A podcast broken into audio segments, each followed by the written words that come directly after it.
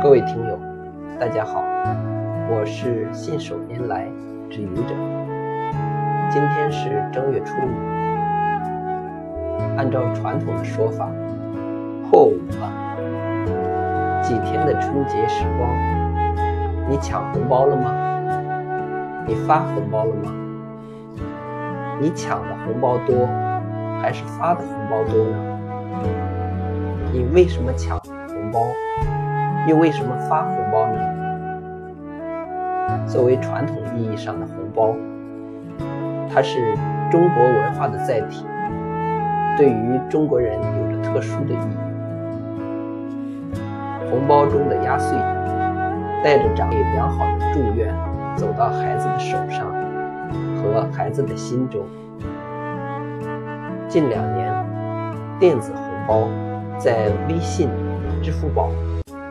和微博的推波助澜下，成为了新的年俗，也摆脱过去那种压岁红包的形式，变成长辈与孩子之间、朋友之间、同事之间等等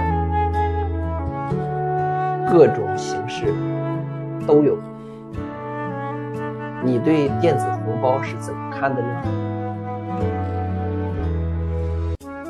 谢谢各位听友，欢迎关注喜马拉雅主播信手拈来之愚者，欢迎订阅我的专辑。Hello，每天一个声音。